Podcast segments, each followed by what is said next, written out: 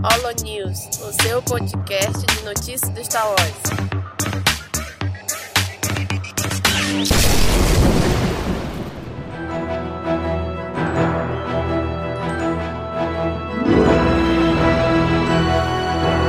Fala galera, mais um Holo News começando. Aqui é o Nick e estamos hoje aqui com a Bia. E aí, Bia? E aí, Nick? E aí, galera? Bora para as notícias? Vamos começar aqui com algumas notícias sobre a série de TV de Star Wars, né? Que está vindo aí. O John Favreau. Favreau, eu não consigo, eu não consigo falar o nome. Favreau. Eu, é porque eu boto R depois do F. Aí eu falo Fravô. É, então, é que eu acho que o nome dele deve ser francês, né? É porque fala Favreau. Caralho, essa, eu, eu acho que é isso aqui, eu não sei falar. Enfim, o nosso amigo aí, é, é, o Happy, né? Eu vou chamar ele de Happy Uhum. agora, fica mais fácil. O nosso amigo Happy aí tá fazendo a série lá de Star Wars e a gente já tem aí a, algumas imagens do set, né? Do set de filmagem da série. A série que ela vai ser, né? Tá sendo desenvolvida para o serviço de streaming lá da Disney e a gente já pode ver aqui através de algumas, de algumas fotos. Assim, não dá pra tirar muita coisa das imagens, é só pra gente se animar mesmo, né? Aham.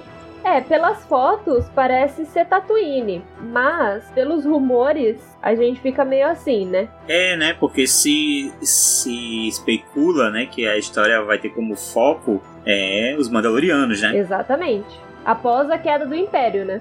Exato. Então a gente vê aqui algumas imagens que a gente, já que o set de filmagem está sendo mostrado, a gente fica tentando identificar aqui alguma coisa de Mandalorian e tal. Mas claro, a série também não precisa se passar inteiramente em Mandalorian. Exato. Então, a gente pode ter aqui, sei lá, vários, vários sets, vários locais. é, de repente pode ter um planeta florestal, de repente pode ter outro pla- planeta desértico e a gente não precisa, todas as imagens que saírem, a gente tentar encaixar isso em Mandalore, né? Uhum. E ele já revelou que a história se passará sete anos após a Batalha de Yavin e a destruição da primeira Estrela da Morte.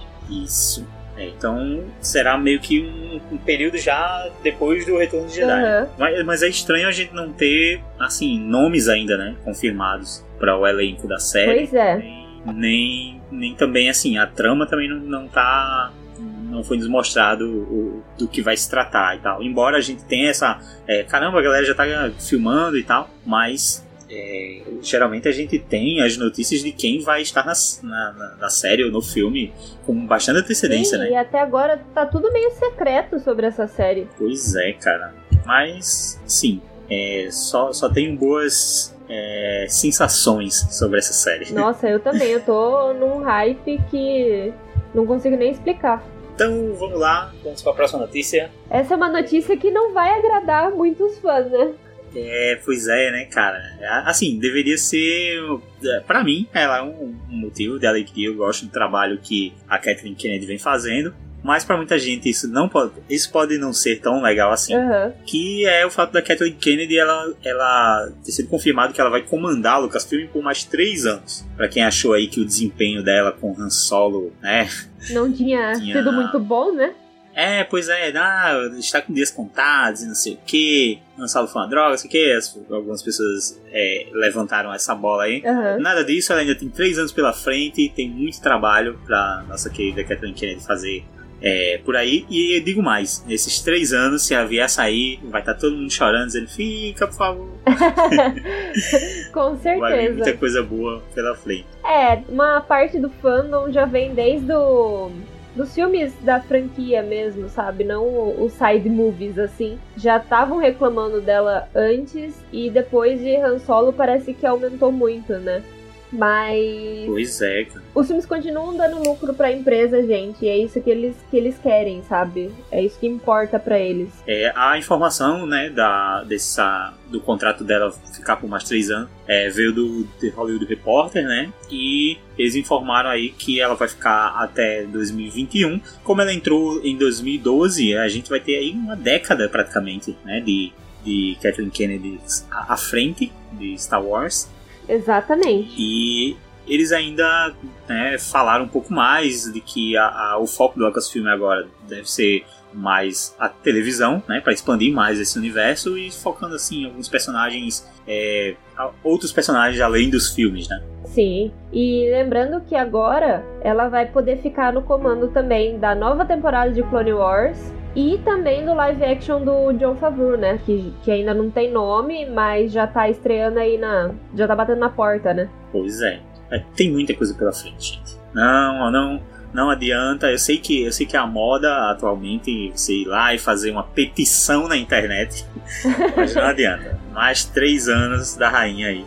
E vai continuar comandando aí, gente. Não adianta ficar fazendo testão, não. Exatamente. E agora uma notícia não muito feliz, não muito contente, mas que a gente precisa dar do mesmo jeito. A morte do produtor da trilogia original Star Wars, o Gary Kurtz. Ele faleceu dia 23 em Londres aos 78 anos. Ele travava uma batalha contra o câncer que já durava quase um ano. Pois é, cara. Então temos aí, né, assim, a trilogia original de Star Wars, ela tem já 40 anos. Uhum. Né? Muitas das pessoas que participaram dela já tinham uma, uma, uns, uns, aí seus 40, 50 anos, vamos supor. E realmente, algumas pessoas vão nos deixar, algumas pessoas que criaram essa grande saga vão nos deixar aí aos poucos. E fica aqui a homenagem, então, a, ao Gary Kurtz. Temos uma notícia do episódio 9, né? Um rumor aqui do episódio 9, de que o próximo filme de Star Wars teria uma grande cena, uma, melhor, uma cena grandiosa de Luke Skywalker. É o mínimo, né? É o que a gente espera aí.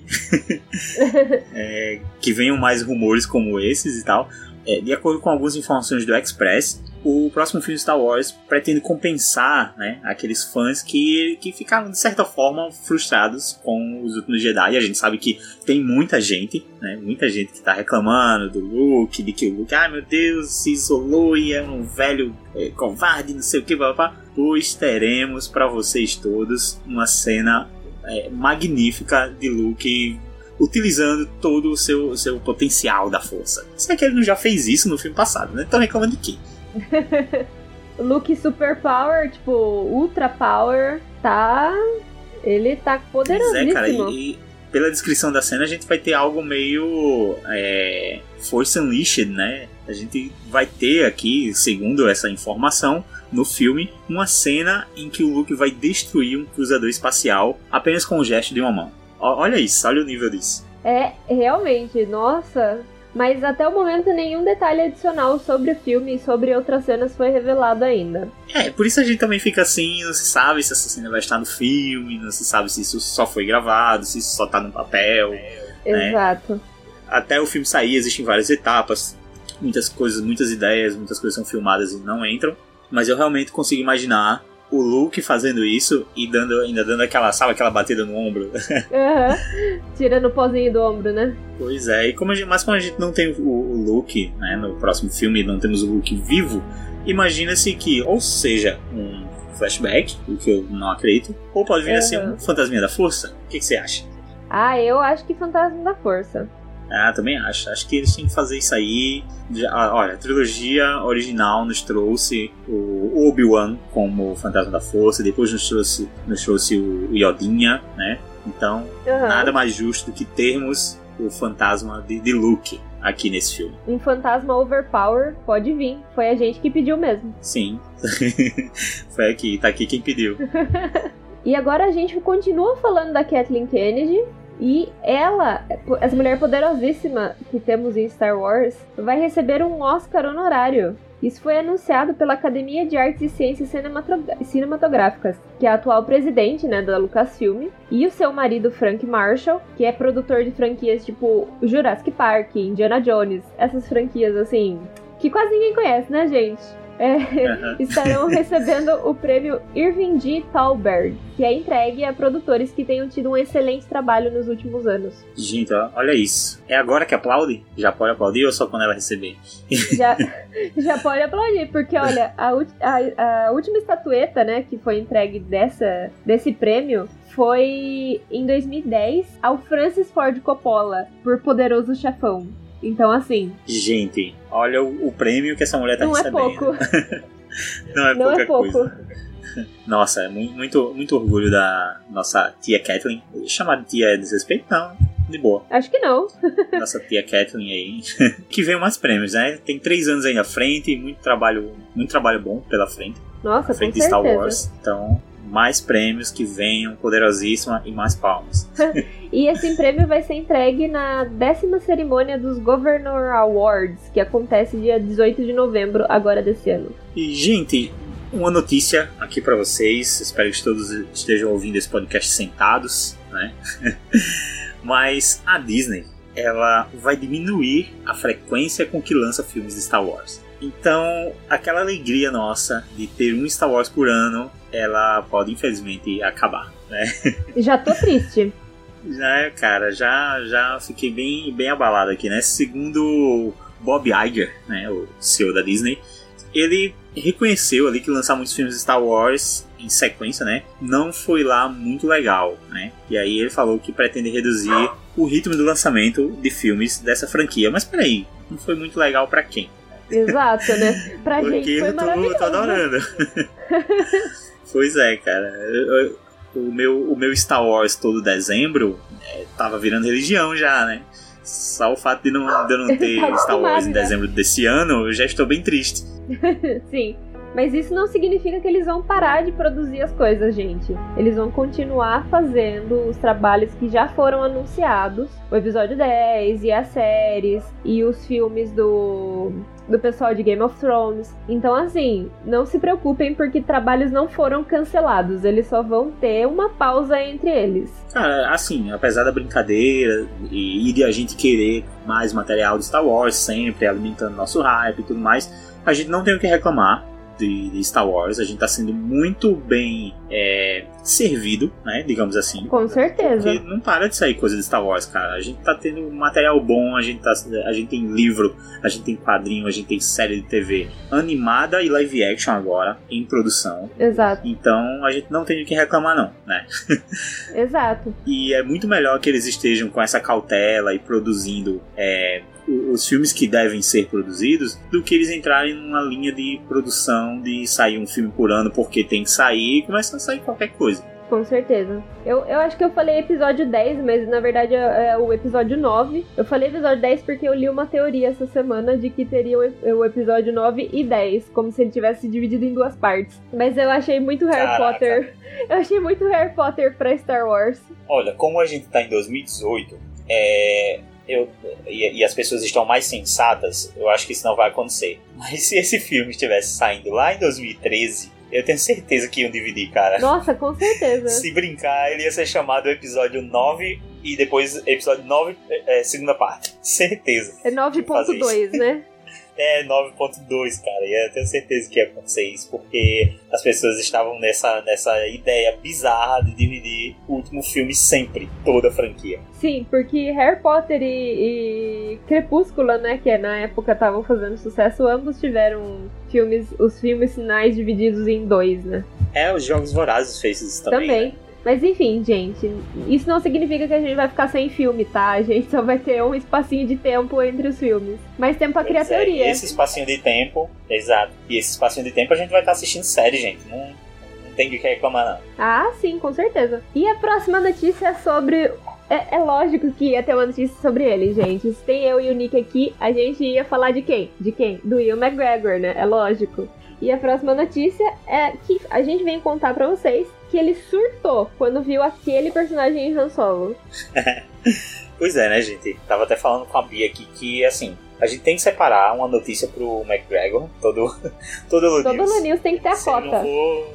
Exatamente. Se não tiver uma notícia sobre ele, a gente vai ter que inventar agora. Não é possível. Mas é, é, eu realmente imaginei ele vendo ali o filme, né? Ele não tá envolvido com a produção do filme, ele não, né? Por enquanto ele não tem nenhuma ligação com Star Wars oficial, né? Não foi anunciado pra nada. Aham. E então a gente imagina que ele não saiba o que está acontecendo exatamente. E quando ele viu o Han Solo, sabemos agora que o cara surtou, né? Pô, o Maul tá lá, cara. Maul em toda sua glória e poder, não é mesmo? Com suas perninhas de. Suas perninhas de prótese lá. Olha, se a gente surtou, imagina ele. É, exatamente. Imagina a reação do cara. Não sei até que ponto. O McGregor ele não tava dublando é, é, Clone Wars, né? Aham. Mas muito provavelmente ele sabe também que o, que o Maul voltou, sei lá. Eu nunca sei até que ponto as pessoas são, são fãs da saga, sabe? Eu nunca sei se os atores acompanham o, o produto Star Wars, sabe? Sim a gente sabe, a gente sabe que alguns, alguns atores, né, da, das novas trilogias são muito fãs, mas o pessoal true, assim, de Star Wars... É, o Boyega é muito fã, uhum. né? O pessoal true, assim, de Star Wars, a gente não tem muita noção, né? Pois é, pois é. Aí eu fico me perguntando se o cara sabe do, do que o Maul voltou lá em Clone Wars. Tá, muito provavelmente sabe, foi um, é, é, um personagem importante para a história do personagem dele, Star Wars, um personagem que marcou a carreira dele, né? Com certeza. Mas realmente deve ser muito, muito foda, assim, ver o vilão ali e assim, aquela possibilidade, a possibilidade não, dentro de todos nós, é, é uma certeza, na verdade, que a gente vai ter o Obi-Wan aí futuramente também dando as caras de cinema. É um sonho, né? Espero que torne realidade. Porque, olha, o, o, Ray Park a gente já sabe que ele é, é super fã de Star Wars também. O cara que interpreta o Darth Maul. E ele, ele também ficou, tipo, arrepiadão e feliz da vida quando ele voltou para fazer o, o Darth Maul em Han Solo, mas com a voz do Sam Witwer. Então, gente, vamos para mais notícias do episódio 9.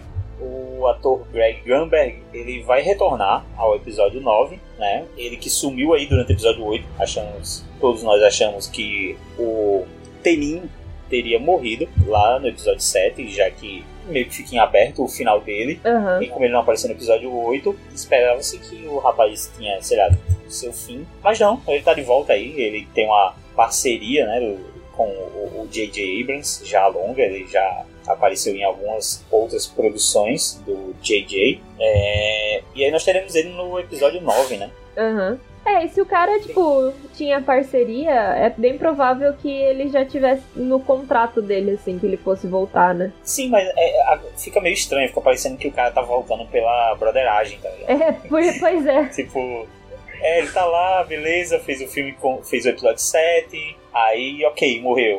O episódio 8 foi esquecido. E de repente o episódio 9, opa, traz o cara de volta aí. Não, ele tem morrido. Tinha não. É, é, onde, onde, cadê o corpo? Bem isso. Então. Tá aqui, vivão. Trouxeram o cara de volta aí. Pois é, então, pra quem acompanha aí a, a. Ele é o menino lá do livro do Marcas da Guerra, né? O, o Temin. É, Snap, né? O apelido dele. É, o Snap, exato. Então, para quem acompanha aí desde os livros, então a, a, história do, do menino lá ainda não terminou, né? Não. Então, tá, a, gente, a gente não sabe no episódio 9 qual o tamanho do papel dele. No episódio 7 ele foi só um coadjuvante ali, né? Pois é. Foram liberadas cenas deletadas e artes conceituais de Han Solo. Bem, depois do lançamento né, do filme, agora vamos é, entrar nesta fase de DVDs e Blu-rays e materiais exclusivos, que saíram vários. É, foi liberada uma cena que foi deletada do filme e que é bem fofinha. Que nessa cena a gente pode ver o Han e o Chewie tendo uma guerra de bolas de neve. Ah! Pra aquecer o coração. Exatamente. E lembrando que essa cena e as fotos é, de artes conceituais e tal, vocês podem ver lá no Cast Wars. Procura por Han Solo e vai aparecer várias matérias com conteúdo novo de, de Han Solo para vocês acompanharem. E olhando aqui por essa cena, cara, é, ela, eu achei ela bem legal, cara, bem fofinha, sabe? Uhum. Acho que ela funciona muito pra é, aumentar, é, dar mais força a essa amizade, né, do, do Han com o tio. Eu acho que o filme funciona muito bem já isso e tal. Mas é, dá um reforço. E curioso saber que a, a, começou pelo tio, né, cara? Foi o tio que jogou a primeira bolinha lá e tal. Então ele que começou a brincadeira. Achei bem legal isso. É, e é bonitinho porque é, é, um momento tipo de distração deles, né? Bem adolescentes, assim, o, a brincadeira dos dois. Eles parecem dois irmãos, né? Pois é. O tio joga ele na, na neve. o outro cara lá que eu esqueço o nome lá, o, o, o outro caçador de recompensa lá, ele fica bem com aquela cara de, de tiozão, de pô, crianças, o que, que vocês estão fazendo aí? Sim, sim. Aquela cara de tia da, da creche, né? Que fica esperando é, dar o horário, assim, pra... Vocês podem, vocês podem parar, por favor? a gente tem trabalho a fazer.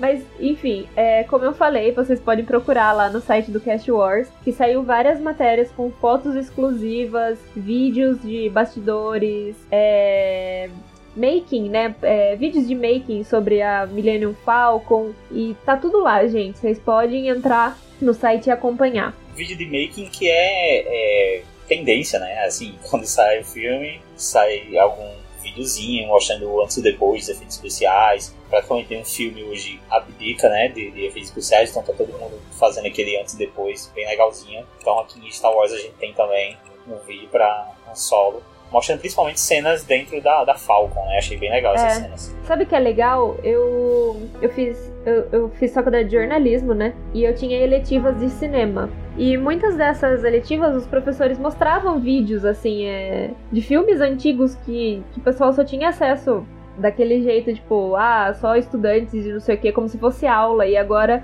eles liberam esses vídeos de making nos DVDs e é muito legal para quem quer aprender sobre edição, quem quer aprender sobre cinema. É muito bacana mesmo você ver como é produzido o material que você gosta e que você acompanha. Exato, é, até gera o meme de aquele meme que é tipo a, a, magia sendo quebrada, né? A magia sendo quebrada. Uhum. Você vê a cena final toda bonita e depois você vê como é que foi feita lá anteriormente, né? É, sem muito glamour, uhum. mas serve justamente pra gente ver como o trabalho desses caras é incrível, cara. Eu achei que você fosse falar do meme do perna longa.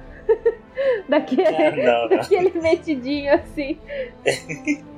não, era só desse do do. Tem, tem um que é de Star Wars, assim, que mostra o. o acho que é o, o, o Anakin e o Obi-Wan que estão lutando e tal. Só que mostra eles dois só com o cabo lá, um no outro, assim, um batendo com o cabo. Uhum. Sendo que a cena final é todo. É todo um Mustafar, né? Sim. E vamos para a próxima notícia. Quem gosta de teoria aí levanta a mão. Todos levantam. o Kevin. todo mundo levanta. O, o o Kevin Smith ele parece gostar mais de teorias do que qualquer um, né? O diretor, então, Kevin Smith, ele levantou aí uma teoria sobre a origem da Rey. É, muitos nós, fãs de Star Wars, lá no episódio 7, fizemos muitas teorias nas, nas nossas cabeças quando essa personagem apareceu, é, quem era essa personagem, de onde ela veio, quem eram seus pais, principalmente. Eu acho que é a maior a, a, teoria que mais se levanta até hoje do episódio 7 é quem são os pais da Rey. E o Kevin Smith parece ter finalmente respondido a essa pergunta, não é isso, Bia? Uhum. ele encontrou, gente, aqui uma. A, ele bolou na cabeça dele, na verdade não tem muitas. Não tem muito apoio né, para essa teoria. Não sei como ele chegou a isso. é, ele disse que, pensando aqui, né, com a mente dele e tal, chegou à conclusão que a Ahsoka poderia ser a mãe da Rey. Olha só, gente. Olha essa teoria. Ele falou isso no podcast. Viajou, né? Viajou um pouquinho, gente. Viajou um, um tantinho. O, o, o Kevin, ele tem um podcast, né? Que é o Fatman on Batman. então nesse podcast ele vai, debate com as pessoas, conversa um pouco e tal. E ele bolou nesse podcast, ele conversando lá e tal, chegou a essa conclusão bizarra de que a, a Soka seria a mãe da Rey. Ele falou então, ele escreveu pro J.J. Abrams, olha isso, cara, o cara bolou essa ideia, mirabolante, e ele ainda foi escrever pro J.J., né, dizendo que ele, que ele deveria fazer isso. Olha, cara, você, você deve fazer isso. é cada ideia, mano. Só piora. Pois é, cara. É, é, ele, ele até fala depois, ele, eu não acho que seja. eu não acho que seja, mas foi uma das melhores teorias de fãs. Cara, assim, na boa, você tá empolgado um pouco demais, sabe? Não, e o melhor foi o jeito que ele levantou essa teoria, né? Porque um amigo dele falou que a, a atriz, né, a, como é que é o nome dela? É Carrie Russell, que vai estar no episódio 9, poderia interpretar, interpretar a Ahsoka, né, no, no filme. E daí o, o, Kevin Smith falou assim: Ah, eu acho que ela vai ser a mãe da Rey. E daí deu aquele clique nele de que talvez a Ahsoka poderia ser mãe da Rey. E daí você fica. É, cara, mas cara, assim, do nada mesmo, né? Do nada. Se você perguntar qual a relação, ele vai dizer: Não, porque eu quero. É bem isso. porque eu quero que seja.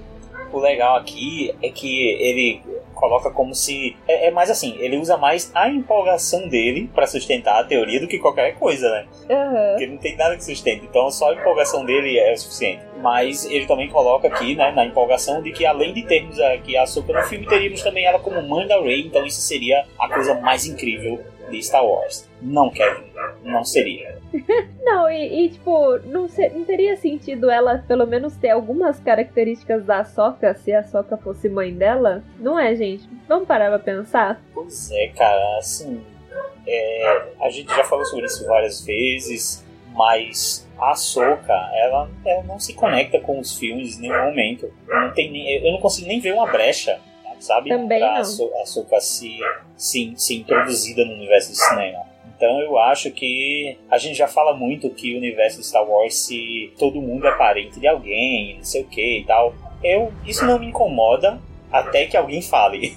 Isso nunca me incomoda até que alguém diga, nossa, mas tem que ser mãe, não sei quem. Eu fico, é verdade, ele não precisa. Sim. E, cara, a última coisa que a gente precisa é que a Rey seja filha da Ahsoka. Cara, é a última coisa que a gente precisa, sinceramente. Uhum. E eu acho que assim, sabe, Star Wars é, é muito grande. E a gente pode ter personagens bons e grandes em cada, em cada pedaço, sabe? Em cada pedaço, em cada área. Por exemplo, a gente vai ter uma personagem, uma ou um personagem bom nas séries. A gente tem a Ahsoka, que é muito boa na, em Clone Wars. E, e também temos a, a Era e todo mundo da, de, de Rebels. Então, assim, cada é, parte né, de Star Wars pode ter seus personagens bons e grandes e fortes por si. Não precisa um levar e puxar o outro, sabe? Isso, eu acho pronto, eu acho perfeita essa colocação mesmo deixa cada um no seu lugar, cara. Eu acho que a Ahsoka sendo grande na, na, nas mídias em que ela aparece. Exato. Pra depois ela aparecer nos filmes como a ninguém, eu acho que estira, sabe? Muito uhum. da, da de, de, quem a personagem é, de quem de como construíram ela para ser tão grande assim. É, e a gente também tem que lembrar que apesar da gente ser fã de acompanhar quase tudo, assim, se não tudo, né, de Star Wars, tem gente que só vê os filmes, sabe? Tem gente que só lê os quadrinhos, tem gente que só vê as séries animadas. Então, por exemplo, uma pessoa que só acompanha os filmes, aparecer a Soca como uma personagem grande lá, ele ia ficar perdido. Porque quem que é a Soca pra uma pessoa que assiste só os filmes, entende? Pois é. é tem personagens que vão entrar na saga e, e eles se explicam em poucas linhas. Por exemplo, entra a. a eu vou esquecer o nome de todo mundo hoje. A, a, a Mary Tran lá, a personagem da Mary Tran. Sim, Esqueci. a Rose. A Rose, exato. Entra a Rose em Star Wars, dentro no episódio 8, mas, cara, em pouquíssimas linhas você entende quem é essa personagem. Uhum. Você sabe que ela é irmã ali, a irmã dela morreu na rebelião, ela tá triste, sei o quê. Pronto, rapidamente. Cara, uma açúcar não se explicaria em poucas linhas. Ela ia precisar de uma, sabe, ser falado coisas no filme. Flashback. Vão remeter a várias outras sagas de Star Wars. Uhum. Então, realmente, é, vamos tentar separar as coisas. E aí, por falar em separar as coisas, nós aqui vamos falar de alguém que soube muito bem fazer isso, né? Muito bem separar o pessoal do profissional. o Michael K. Williams, né?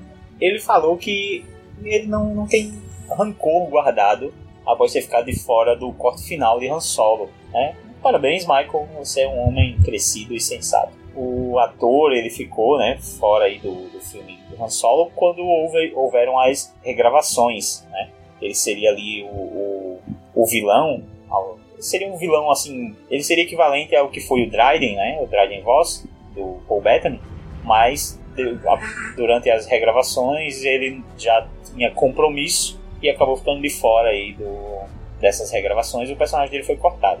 Bom, e aí ele deixou aqui, ele falou pouco né, sobre isso, né, foi perguntado. Ele falou um pouco sobre isso. É, eu não tive a chance de ver solo, mas um alô para os meus colegas de elenco. Mesmo que eu não tenha aparecido no corte final, eles ainda são meus companheiros de elenco e eu amo esses caras. Então, é, sabe, é aquela, é claro, é aquela mensagem padrão, né, que você tem que deixar para alguém para dizer que as coisas estão estão indo tudo bem. É, e novamente, o cara também não ia fazer uma birra por causa disso e de repente se comprometer e perder um possível papel aí com a Disney futuramente. E quem sabe o cara até aparece em Star Wars futuramente. Inclusive, ele até deixou uma outra frase que mostra muito bem isso, né? Ele chegou a falar aqui, é, ele aproveitou a oportunidade para reiterar o desejo dele de estar em algum filme futuro de Star Wars com a seguinte frase: Estou mais interessado em ter uma outra chance de estar naquela galáxia, então eu adoraria outra oportunidade de estar em Star Wars. Então a gente vê aqui que o cara já pensou muito bem, planejou muito bem as palavras. Assim, eu, faria isso, sabe, cara? Próximo filme de Star Wars aí, eu daria um papel para o, o, o Michael K. Williams, pela forma com que ele se saiu aqui, né, pela, pela broderagem e tudo mais. E aí nessa, nessa linha de, de atores que também dão declarações na, naquela, naquela esperança, né? Temos aí o Ray Park, né? Que ele falou que ele tem ideias para o Darth Maul, né? Então, uh, o, o, ator que vive aí, é, o, o, personagem, ele falou que tem ideias para o personagem, mas assim, é, não temos nada concreto de que ideias seriam essas, né? Todo mundo é, é, concorda que o, o Darth Maul é um personagem que ele surgiu ali é, e foi embora muito rápido, que é um personagem que poderia entregar um pouco mais e tal tanto que ele retorna ali nas séries animadas. E para um ator que está interpretando ele atualmente, claro que ter ideias para esse personagem é algo viável, né? Algo que vai acontecer. Mas, pô, eu gostaria de saber que ideias exatamente o cara tava pensando. Sim, eu, eu gostaria de saber também, porque, né, é um personagem que eu gosto bastante. Mas ele deu uma entrevista pra, pra Forbes e disse que ele tem ideias sobre o que a Lucasfilm pode fazer com o personagem no futuro, mas ele não falou essas ideias. E também não sabemos se Darth Maul vai voltar mais pra frente ou não. Pois é, né? Então isso entra aí meio que na categoria desse, da mesma coisa do, do Michael Kay agora, né? Do ator que a gente falou agora. Tipo, ó, vou falar aqui que eu tenho umas ideias, porque quem sabe a Lucasfilm conversa comigo uhum. sobre essas ideias. Né? É bem isso, os caras já estão escrevendo fanfic do próprio personagem já pra dar aquela, ó galera, hum, eu acho que essa ideia aqui seria da hora, né? Porra, fanfic do personagem, imagine se o cara escreve uma parada com, sei lá, ah, eu imaginei aqui um final para ele com o Obi-Wan. Aí os caras, cara, já rolou em Rebels. é bem isso. O quê? cara, não assistiu, tá ligado? Imagina Não, ele, tipo, maior criando teorias e tal, não sei o que. Daí é, o pessoal fala assim: então, já teve, né, esse final aqui em Rebels. Vamos parar? Imagina você escreve a mesma coisa assim, tá ligado? E vamos falar do episódio 9, né? Graças a Deus, já deve estar quase chegando aí. Novas fotos dos bastidores do, de Star Wars 9 mostram planeta com floresta. E aí, Nick, o que, que, você acha que é esse, esse planeta? Ah, planeta, é, planeta florestal, a gente sempre lembra de, de Endor, né? Eu tô vendo essas fotos e eu só consigo imaginar Stormtroopers em, em motinhas aqui. Com certeza. Eu não consigo imaginar outra coisa. É, minha mente até tá tentando puxar os Ewoks, mas eu prefiro pensar nos Stormtroopers. E essa floresta fica em Black Park, na Inglaterra, e ela está sendo customizada para fazer parte do cenário da, da, de Star Wars, né? E segundo o site do Making Star Wars, eles estão deixando a floresta mais densa. E também foi dito que as regiões com pedras, como aparecem nas fotos, terá um lago eu só consigo imaginar se as pessoas não vão ver isso de uma forma negativa, porque o JJ ele já foi criticado no episódio 7 por seguir a cartilha do episódio 4, né? Uhum. E aí, no episódio 9, no final de uma trilogia, ele vem com uma coisa meio Endor, sabe? Ele vem com. Uma, assim, existe a possibilidade de, de ser. de ficar meio. de ficar meio episódio 6, né? É aquele, é aquele meme, né? A gente falando de meme aquela hora, é aquele meme do é, copia, mas não faz igual, sabe? Exato, né? então a gente fica bem assim mesmo, mas. É, lembrando de novo que essas fotos vocês podem ter acesso entrando no Cast Wars e procurando pelo episódio 9, que vai estar tá lá as fotos que saíram no Making Star Wars. É, pelo que a gente pode ver aqui, eles estão montando uma Endor, porque tá bem parecido. Tá, tá, tá bem parecido. Eu, eu ainda pensei na possibilidade deles colocarem Kashyyyk, mas talvez em Kashyyyk a gente tenha árvores, sei lá, descomunais, né? Pois é. Muito maiores. Pois é. Então talvez não role aqui. Até pela ideia original de, de que a ideia original de de uma batalha com seres florestais lá em Endor não seriam Ewoks, né? A gente sabe que seriam os Vulks mesmo, que, que uhum. apareceriam, depois foi mudado e tal. Então seria uma forma de retomar isso. Meio que trouxeram no episódio 3, mas foi muito rápido ali a, a, a guerra, né? Não exploraram isso. Isso poderia ser mais explorado, talvez agora. Mas não sei, também não tá aparecendo. Não tá aparecendo Kashyyyk, não. É, porque a vegetação em si lembra muito Endor. Tipo, as árvores altas, com as folhagens mais bem em cima, sabe? Você literalmente vê Stormtrooper andando de, de motinho.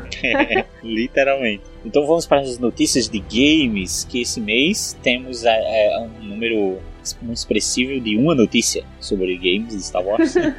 vamos falar sobre Vader Immortal, a Star Wars VR Series. É, é Series, né? Series, isso. Episódio 1. Então vai ser lançado, vai ser lançado aí com Oculus Quest, né, em 2019, um jogo de Star Wars onde você vai poder estar né, quase que literalmente no universo Star Wars. Então, através ali da realidade virtual, você coloca um, um óculosinho e você vai visitar o, o, palácio de Vader, né, o castelo lá de Vader que a gente viu em Rogue One. Uhum. Então, cara, é assim, a gente vem vendo essa tecnologia, testes com essa tecnologia quase que diariamente, com o Oculus Rift e tudo mais, mas estar no universo de Star Wars assim é outra coisa, né, cara? Lembrando que nesse jogo você vai estar na pele de um Stormtrooper. Ele vai ser lançado em três partes e passa no período entre o episódio 3 e 4 da saga. Então, no primeiro jogo, o usuário vai poder visitar e explorar em realidade virtual o castelo de Darth Vader em Mustafar. Imagina que massa! E, e legal que durante a produção né, de Rogue One, meio que o, o set que foi utilizado né, ali para o Castelo de Vader e tudo mais, o, o set especificamente, acabou servindo como inspiração para esse projeto, né, cara? Então a gente tem exatamente ali o mesmo o setting que foi filmado, né, que foi utilizado para filmar as cenas lá com o Vader, a gente tem ele aqui para esse jogo. Então é produção de cinema sendo utilizada aqui em game. E falando em produção de cinema, para quem é fã do DC Universe, o jogo vai ter a produção executiva do David Goyer, que foi roteirista da trilogia de Batman, do Christopher Nolan, e também de Homem de Aço. Isso. É conhecido já esse cara, seja por bem ou por mal aí, tem sempre gente falando bem ou mal dele. Aham. Uhum. para os quadrinhos. Área que o Nick gosta bastante. Exatamente. Vamos começar com um quadrinho trazendo aí, a gente acabou de falar do Vader, né? Vamos começar trazendo aí uma. para quem, pra quem gosta daquela cena de Rogue One, quem não gosta daquela cena final de Rogue One que mostra toda aquela crueldade do Vader. A gente viu aí no último quadrinho do, do, do, Star Wars. Eu fiquei com muita vontade de ver essa cena que, que mostra que o Vader atacando ali um grupo que tá com um grupo de soldados que tá com a Princesa Leia e ele faz uma demonstração particular da crueldade dele, né? Mas aqui no quadrinho a gente tem um grupo de soldados que acaba ficando para trás para atrasar Vader, enquanto a Leia ela foge, né? Ela tem que fugir lá no TIE Fighter e tal. O Vader faz uma cena meio ali, meio Rogue One ali, em que os caras atiram nele e ele tá todo fodão e tal. Mas só usando a força, ele sufoca o general lá, o, o, soldado lá. É, o Vader sufoca ele e não satisfeito em sufocar o cara, ele quebra o pescoço do cara, assim. É uma cena muito cruel, cara. Então, para quem gosta aí de ver o Vader é, bem vulgar display of power, nós temos aí uma cena perfeita. O personagem que você tava tentando falar é o General Draven. Ah, sim, general, é, né, cara, não faço ideia. E todo o esquadrão militar dele que sofre horrores e passa por um cacete. Pois é. E esse general, ele é, ele é aquele de Rogue One mesmo, né? Ele, esse personagem ele tá em Rogue One. Sim, sim. É, Inclusive, eles colocam como essa ação dele de fazer tudo para que a princesa consiga escapar, essa cena de sacrifício, na verdade, meio que é inspirada no, no próprio sacrifício da Rogue One, né? Tipo, uma pessoa disposta a morrer pelos bens da rebelião, pelo, pelo bem da rebelião. E a cena é, é bem explícita, né? E é bem difícil de você, você meio que olhar assim, sabe? Porque é o Vader sendo fodão e ele quebra o pescoço do cara. O desenhista aqui dessa edição é o La Roca, né? Salvador La Roca. E ele tem uma coisa de é, fazer uma, os personagens meio reais, assim, sabe? É, então ele coloca muita expressão, assim, uma expressão bem real. Então você, cara, você sente esse, esse cara ser sufocado aqui. Eu, eu sufoquei junto. Sim. Agora vamos para a próxima notícia de HQ e que me deixa muito feliz Paul Dameron é promovido em nova HQ. Que homão. Que homão. Depois de Star Wars, Os Últimos Jedi, né, podemos perceber que o Paul Dameron aprend acabou aprendendo a dar menos razão para o próprio ego e mais atenção aos conselhos e ordens de seus, de seus superiores. Então, é, essas HQs do Paul estão mostrando os acontecimentos logo após desse filme. E a gente continua acompanhando esse crescimento de personalidade, né, do Paul Dameron. Faz um tempinho que eu não leio. A HQ tava boa e eu fiquei bem empolgado para voltar a ler quando eu vi que ela ia continuar a partir do episódio 8, sabe? Então, faz um tempinho que eu não li. Na, eu acho que não, não cheguei nem a 16, porque eu lembro que a gente, é, na edição número 14, ia ter um funeral, e eles meio que iam fazer esse funeral servir também como homenagem à Princesa Leia, né, e tal. E eu não li essa edição ainda, então eu tô lá pela 13 ainda, na verdade. É, então, para não dar muito spoiler, né, dos, do, dos acontecimentos, o Paul ele começa a dar mais razão para os seus superiores e para quem ele deve explicações, né? E ele começa a ser mais proativo e tal. Então a Leia concorda que a resistência consiste em apenas uma dúzia de pessoas naquele momento, a gente sabe como o filme acabou, e que Paul pode usar isso para torná-los mais fortes, né? Ele precisa fazer com que as pessoas é, escutem mais, né, os outros e, e obedeçam é, sem muito pestanejar, né? E eles precisam de toda ajuda possível nesse momento. E após convencer a general que as suas ações na HQ, que eu não vou ficar dando spoiler, valeriam um esforço, ela estabelece o Paul como comandante. E é muito bom, né? Porque a gente tá vendo o crescimento de personagem que a gente vai poder acompanhar no próximo episódio, né? Pois é, a gente pode. É, é, a gente já pode esperar um crescimento grande do personagem, né? É, eu acho que. Eu acho que o episódio 7, ele já mostrou isso, né? Ele foi, um, ele foi um momento da vida do Paul em que ele teve que aprender muito. Ele quebrou algumas regras, ele teve que entender como um, como um líder funciona, que às vezes tem que abdicar de umas coisas devido a outras em detrimento de outras, né? Então eu acho que o próximo filme, é, esse, esse quadrinho está tentando mostrar é justamente que a gente vai ter um Paul mais líder, né? Com certeza. E outra, ele vai ser um, um líder assim que sabe é, é, tirar a cabeça do próprio umbigo, sabe? Ele não, não vai ser tão reckless. Eu não, não, não lembro a tradução dessa palavra. Mas enfim, ele não vai ser tão rebelde assim, sabe? No, no sentido literal da palavra. De fazer as coisas não pensando no futuro. É, ele literalmente vai ter que abandonar é, o ímpeto dele, né? É, é aquela coisa mais, mais jovem, assim. É, ele, é um, ele é um cara realmente que entra na. Isso ficou bem claro nos filmes anteriores. Ele é um cara que, para resolver as coisas, ele entra na nave, né? Ele vai pra nave e pilota. Mas agora ele tem que distribuir funções, pensar estrategicamente, tem que ver tudo isso. É, agora ele tem mais responsabilidades, né? Ele não pode chegar e meter o louco e depender da sorte.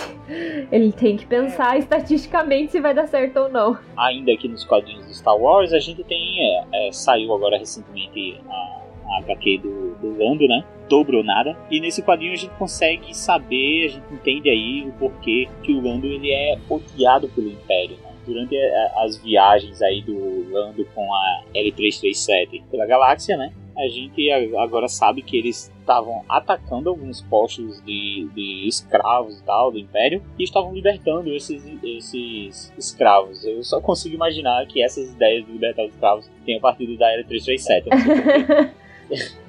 Então ele, por dar esse prejuízo aí pro, pro, Império, ele acabou se tornando essa figura aí odiada por Palpatine e Vader. Esse, esse quadrinho do, do, do, Lando, eu tava esperando ela finalizar. Eu acho que ela vai ser uma minissérie, não sei se em quatro ou cinco edições. Uhum. Mas eu tô esperando ela finalizar para poder pegar para ler também, que eu fiquei muito interessado. Eu, eu, eu, como vocês devem ter percebido pelo, pelo CaminoCast do, do Solo, que eu gostei bastante da personagem do 337.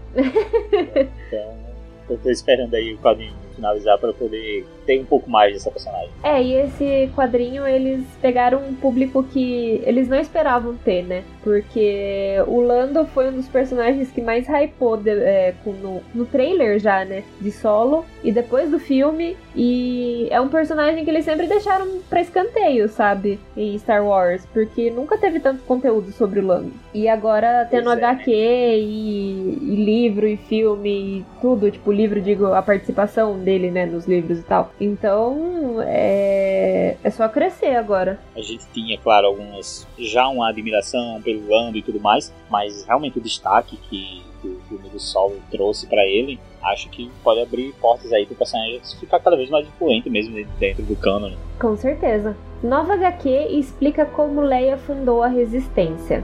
Voltando agora um pouquinho, a gente estava falando de, da HQ do Paul, né? E nessa nova HQ dele, mostra o próprio Paul e o seu esquadrão em uma missão para recuperar uma relíquia da Leia.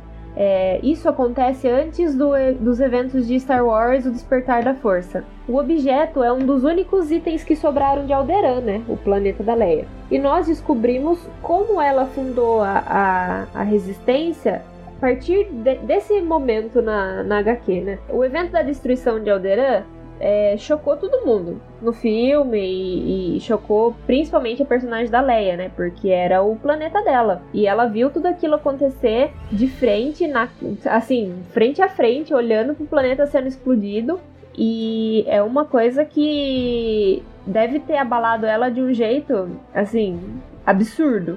É, na ocasião, né, no, em Uma Nova Esperança, a gente vê a Estrela da Morte disparar contra o planeta dela. Na época, ela era uma princesa e tinha acabado de ser capturada. Ela assistiu tudo aquilo e mudou a vida dela, né? A relíquia que o povo vai procurar e buscar e tal para Leia é basicamente o conhecimento do povo de Alderan, já que é uma caixa com os arquivos digitais que contém tudo o que sobrou dos arquivos da grande biblioteca de Alderan. Essa cena, mostrada na segunda edição da HQ, é acompanhada por um flashback do local, onde vemos a princesa na companhia de Bail Organa.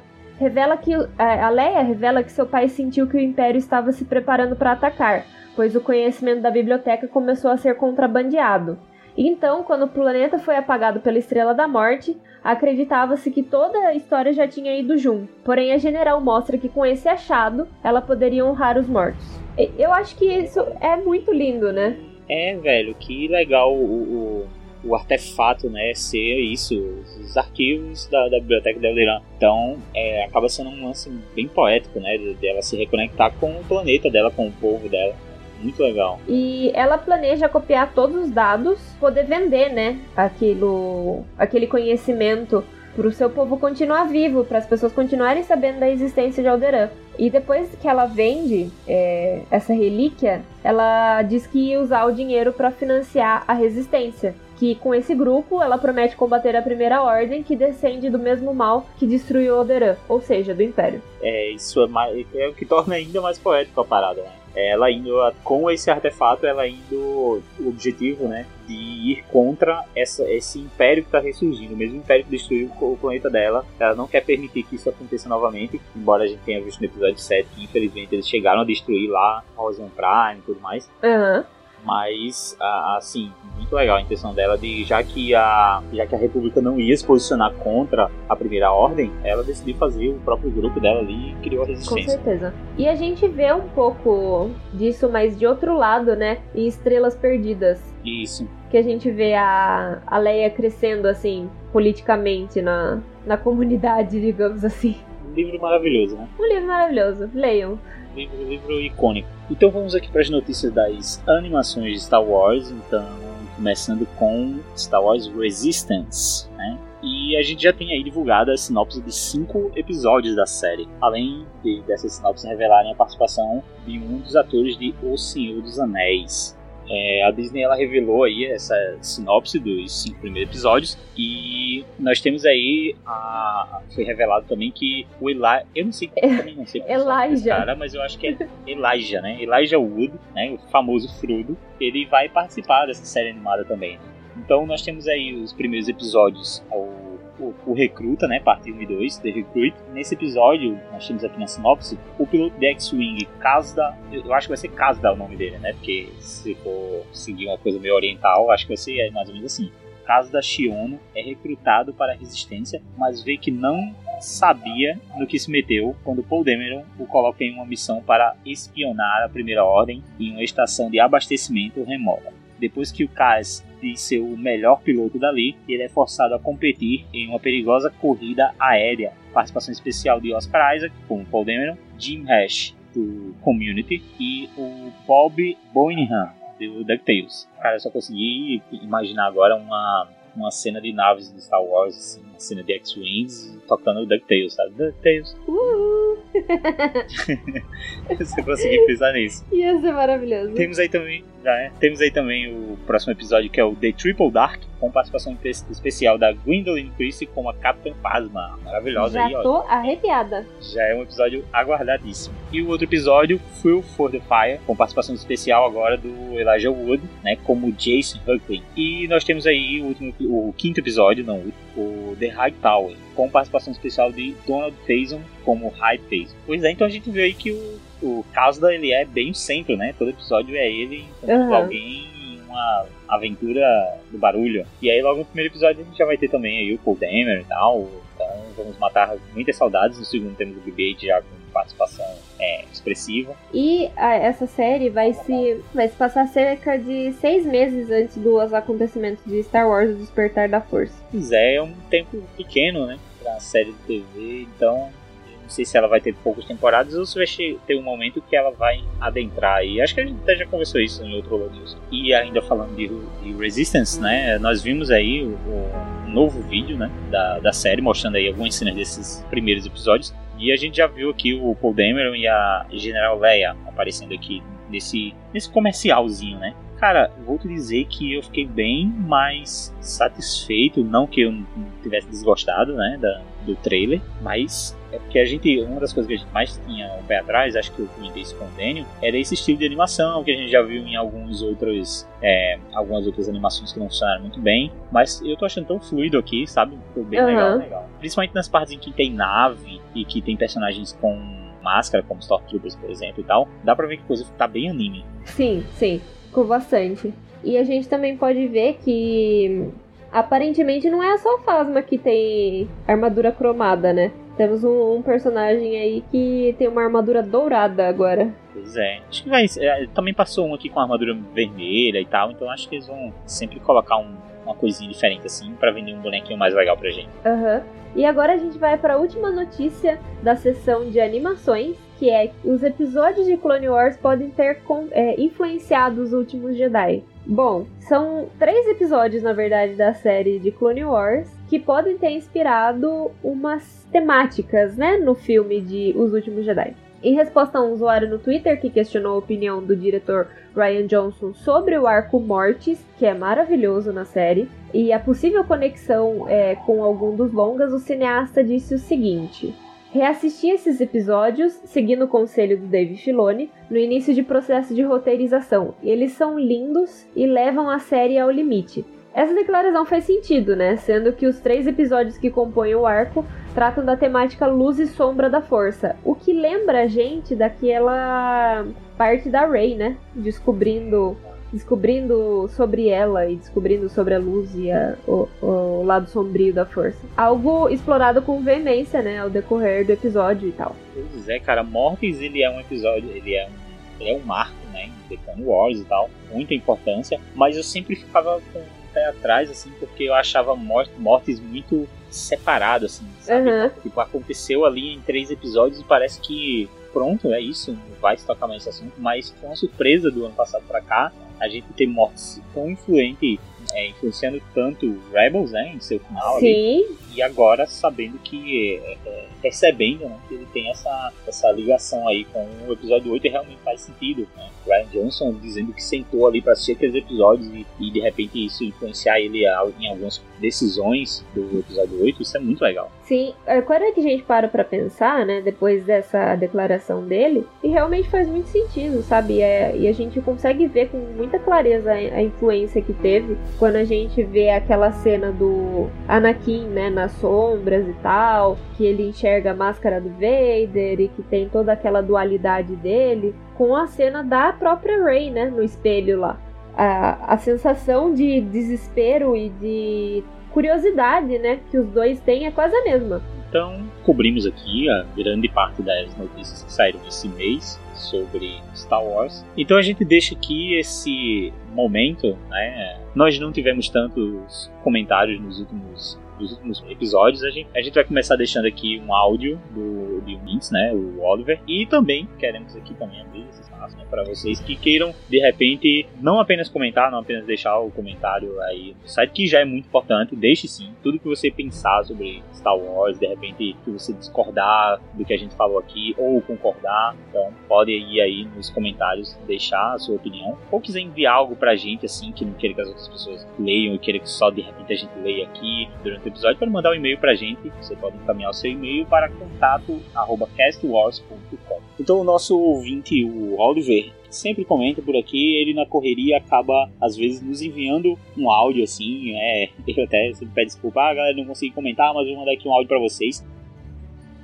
Fala galerinha do Cast Wars, beleza? Aqui mais uma vez o Oliver de Stark. É, mais uma vez estou mandando mensagem aqui por áudio para ser mais rápido, mais dinâmico do que ficar escrevendo que leva um tempinho ou um tempão. Então queria comentar aqui do Holo News, mas primeiramente parabéns aí ao Nick e ao Dênio por fazer essa edição de agosto aí. Mais uma vez, desculpa a demora por mandar o áudio. É, como sempre, vocês sabem, ocupadão, trabalho, faculdade, TCC, dois trabalhos na verdade, né? Final de semana também, então vai ficar meio corrido. Mas seguinte, vamos lá. É, pô, mais uma vez eu agradeço aí o Holo News Show. É sempre bom ver os dois aí. Todo mundo sabe também, tá todo mundo corrido, vocês estão com dificuldade para gravar, domingo somente, mas valeu mesmo pela força, gente. Sobre o trailer do Resistance, Star Wars Resistance, show de bola, puta. Eu tô pondo uma fé nessa animação, eu já disse antes né, em alguns comentários ou no áudio anterior. É, ainda mais também porque eu tô mandando esse áudio depois de ver o segundo trailer, que, nossa, também muito bom. É, o tipo de animação mangá, eu gosto, né, já disse, porque eu já, desde minha, minha vida inteira, acho desde meus 7, 8 anos, eu vejo, eu vejo mangá, acompanho anime, então para mim é completamente normal. Acho que tava precisando também é, abrir essa vertente aí para ganhar mais pessoas também, né? Porque às vezes as pessoas, pô, vê uma animação assim, meio anime assim, como sempre, sempre teve em alta, agora também cai um pouco mais, mas tá, né? Mas é bem legal para atrair pessoas também, né? E, nossa, meu, show de bola também o moleque lá do, do documentário lá, o Jedi do, do mundo real, né? Muito incrível, é o que aquele garoto fez. É difícil para mim também seguir isso, porque eu sou, às vezes quando alguma coisa assim acontece, na raiva você já quer socar, já quer bater, sua primeira reação, mas ele manteve o controle aí como verdadeiro Jedi, como deveria ser, né? Muito bom. Esse moleque, ele realmente ele mereceu aí esse todo esse carinho que ele ganhou, também do Mark Hamill, foi muito bom. Da Kelly Mary Tran, que a gente ficou é, abismado com todo o ódio dos, dos haters, as pessoas que não entendem e que às vezes não é nem entende, que não respeita a ótica da, da Lucasfilm em conjunto com o Ryan Johnson, que ele não fez o filme sozinho, né? Todo mundo culpa ele, todo mundo fala que o filme né, teve os seus suas, suas mazelas aí. É, também respeito a opinião de todo mundo. Ninguém precisa achar o filme totalmente incrível, totalmente bom, mas também que você sabe respeitar somente as pessoas que estão por trás, que elas estão se doando, elas são tão fãs quanto vocês, né? Eles deram tudo de si pra esse filme, que na minha opinião ficou muito bom. Foi um filme que dividiu opinião, assim como o Império Contra-Ataque dividiu na época, depois, muito depois que ele foi, que ele foi a ser aclamado, né? E eu acho muito importante tudo que aconteceu, o que aconteceu com o Luke, o que aconteceu com o arco do Paul, mesmo aquele arco lá do fim lá com a Rose lá, que no fim não deu muito certo, porque realmente teve um traidor, né? Mas show de bola o filme. Acho que também a decepção muito do pessoal foi por causa do tratamento da Ray, que todo mundo pensava que ia ser de um jeito e foi de outro, né? Mas que bom que ela, que a Kelly Merton respondeu aí que, apesar de tudo, ela ainda, né? Ela ainda não deixa de ser fã e da série estará aí no episódio 9. e muita coisa, porque Star Wars aí saiu. Não sei se eu, eu não vi ainda em loja física, mas eu tô esperando para comprar aí também na Amazon, no site de vocês. O Fim do Império, que é o final da, da trilogia aí do Marcas da Guerra, que estou seco para ler. Eu nem consegui terminar de ler o meu, minha novelação do episódio 8. Eu tô aqui antes da página 100. Geralmente eu leio tudo num dia, mas eu não consegui, na correria. Eu tive que parar, mas logo logo, acho que vai sobrar um tempinho, eu vou ler. E aí esperar isso aí chegar. Meu, Star Wars é incrível. Ah, começou aí, eu vi aqui uma foto no site de vocês do set de filmagens aqui do, da série do Star Wars que o John Favreau tá comandando. Já relações episódios novos já começaram e aí até o começo do ano que vem aí é, já vamos ter alguma coisa aí. Mas é isso aí, gente. Agradeço mais uma vez o site do Cast War, todas as pessoas estão responsáveis. Não desista, eu sei que correria do cacete, eu sei que difícil para todo mundo, mas nosso amor por Star Wars é maior que isso e isso tem que perdurar para gerações futuras. Então agradeço aí pelo Holo News, esperando aí o próximo Holo News desse mês de setembro, né, que é agosto, que é em, em outubro, e esperando o próximo CaminoCast, e como sempre que a força esteja com vocês, e agradeço como sempre também as pessoas que acessam o site aí, é, que eu sempre vejo os comentários, são pessoas que amam Star Wars também, e isso é muito bom. Então, gente, até a próxima aí. Desculpa pelo áudio um pouco longo aí, mas é isso aí. Que a força esteja com vocês sempre comentou bastante coisa do que a gente falou no último, no último Holo News e ele deu uma opinião dele sobre o nosso Jedi da vida real, né? Ele falou ali sobre o, o, o rapaz, o menino que resolveu não revidar porque isso não é o jeito Jedi. Esse menino ele virou um exemplo para todos nós. Então vamos todos lembrar desse garoto todas as vezes em que alguém nos importunar, vamos lembrar do jeito Jedi. Também sobre algumas coisas sobre o episódio, sobre o episódio 8 também, eu, eu gostei da colocação do Oliver, que é assim, o filme não é perfeito. É, é, para todo mundo, né? Ele não funciona para todo mundo, mas a gente tem que entender que, ah, gostei daquela parte, não gostei de outra e tal, e não atacar toda a Lucasfilm e atacar os atores e não sei o que, sabe? É uma coisa tão egoísta, assim, porque o filme não te agradou em algum ponto. E você... infantil, né? Pois é, cara. Aí você vai, sei lá, é, magoar pessoas, fazer pessoas se sentirem como se tivessem feito algo errado. E ele falou também no áudio uma coisa que eu, eu já tinha dito isso Acho que não foi no Holo News mesmo. Eles são pessoas, gente, assim como nós, sabe? E ofender as pessoas que trabalham no filme, são atores e são tão fãs quanto a gente, é uma atitude muito baixa, sabe? Tem uma, um outro comentário que ele falou, dessa vez foi sobre o, o Resistance, que é sobre o estilo, né? O estilo que eles escolheram aí que é o de uma animação mais puxada para o anime, e isso realmente pode ter um ponto negativo, que é trazer uma leva de fãs que podem não estar interessados na, nas séries animadas de Star Wars devido ao traço é, às vezes meio infantil, né? Você vê aquele traço uhum. 3D e tal, meio infantil, às vezes se dá um discreto. Eu lembro que quando eu vi Clone Wars a primeira vez, eu não gostei. É, depois eu me acostumei. Quando eu vi de Rebels, então, a, cara, eu tinha certeza que eu não ia ver Rebels. Na uhum. primeira vez que eu vi a imagem desse personagem, eu fiquei, nossa, mas isso é muito esquisitinho. Eu acho que o Ezra o Aladdin, tá ligado? Então. Achei Clone Wars eu demorei para acostumar também. Mas depois que eu peguei amor, assim, pelo plot e pela série, eu acho que foi acostumando o estilo. Então eu acho que. É, eu acho que o Resistance começou bem com trazendo um estilo de animação que você. Cara, você olha para aquelas naves voando assim e eu acho incrível. Uhum. Como, como aquilo é bonito, cara. As cores são muito bonitas. Então, sim, eu espero realmente ter uma renovada aí nos fãs, trazer uma galera grande. O Oliver também fala no áudio da questão mais produção aqui do, do Cash Wars, né? Que ele comenta a nossa dificuldade para gra gravar e o Domingos que tá trabalhando horrores e o Daniel também. E a gente realmente tá com uma agenda bem corrida aqui pra equipe.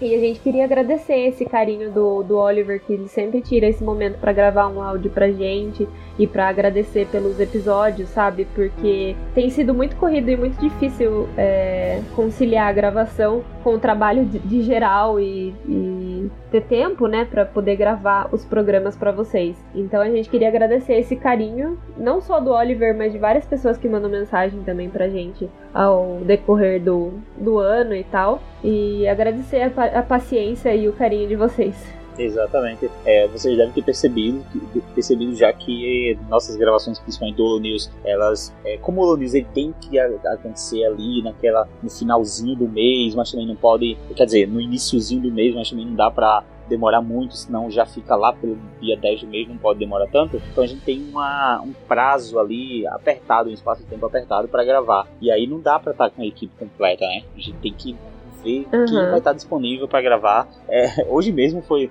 foram vários problemas pra gente conseguir gravar. Essa, essa gravação tá muito difícil. Vocês não sabem o que a gente tá passando para gravar hoje aqui. Mas... Eu tô literalmente com a mão com uma queimadura de segundo grau gravando. Cara, é. E é assim, já, já, já desligou aqui o notebook da Bia, já desligou o meu, já, já tudo. Mas dá certo, a gente é vem traz esses informações pra vocês. E é muito legal saber que vocês curtem tanto assim, cara. Ouvem e tal, mesmo a gente, a gente fazendo nas correrias e, pô, vocês aprovam nosso trabalho, isso é muito legal. Também o, o, o Oliver comentou, ele, ele conseguiu fazer um comentário, olha só, ele conseguiu fazer um comentário sobre a notícia que a gente já falou aqui, que é. né? O, ele, ele foi pro futuro e daí ele voltou só pra poder comentar no áudio dele. Exatamente. Então, desculpa, assim, não é desencorajando vocês a comentar, vocês têm que comentar nesse episódio, mas dessa vez o first vai pro Oliver. Sim. Pois é. É, que ele falou aqui do cenário, né? Do cenário da gravação do. do... A notícia já tinha saído no Cast Wars, então ele, quando ele mandou o áudio, ele já tinha visto a notícia da, da do set de filmagens da série do John Favreau. É, dessa vez eu falei corretamente, Favreau. Aê! E aí nós temos um comentário também lá no nosso episódio do Holo News de agosto. Nós temos aqui um comentário do Augusto Ganzé, outro dos nossos ouvintes aí que tá sempre presente comentando e tal. E ele deixou aí falando sobre, sobre Resistance. É, Estou na torcida para o sucesso da nova animação. E é isso aí, Augusto. É isso que a gente quer ver. As pessoas, vocês, fãs de Star Wars, nossos ouvintes, torcendo para que essa animação dê certo, cara. Realmente teve um movimento aí no início, quando saiu o primeiro trailer, que a galera foi lá dar dislike. Não entendi sinceramente mas a gente tem que ter uma postura diferente, cara. Mesmo que você não vá assistir, mesmo que você tenha assistido e não gostado, pelo menos torce para dar certo, cara. Não torce pro Star Wars dar errado, que a gente só perde. É, e a gente já viu, né? Tipo, eles. É, comentamos hoje nesse programa. Eles vão dar uma desacelerada em produções de Star Wars, mantendo o que eles já tinham prometido, né? Mas eu acho que isso veio depois de muito backlash do fandom mesmo de Star Wars, sabe? De, dessa desse movimento que teve de pessoas torcendo para as coisas que dessem errado e não indo assistir filme por causa de XYZ. Então, mais do que nunca a gente tá vivendo um momento no fandom que a gente tem que torcer para as coisas dar certo para continuar tendo material de Star Wars. É, sabe? Isso, isso, pode acabar até podando assim as ideias dos caras, né? Com certeza. De repente eles terem umas ideias mais inovadoras e tal, começaram a tentar levar, é, trazer coisas novas pra saga, e eles começaram a pensar, pô, a gente vai ter vários dislikes no, no YouTube, ah, vão atacar, vão atacar o ator aí que vai fazer esse personagem. Então, cara, vai podar Star Wars. Então, se você reclama que, ah, se você é do tipo que reclama que ah, o episódio 7 foi uma cópia do episódio 4, não sei o quê, então, cara, ao mesmo tempo, deixa Star Wars inovar, sabe? Aham. Uhum.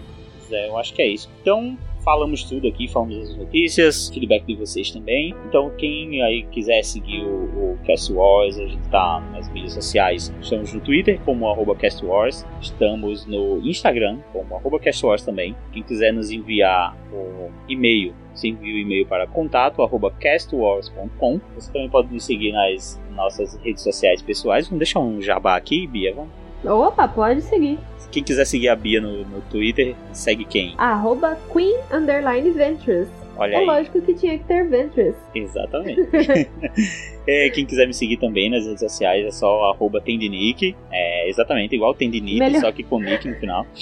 Melhor nome no Twitter vai ser o do Nick. Então valeu, galera. Até o próximo episódio. Muito obrigado e que a força esteja com vocês. Falou, valeu, falou, gente. galera.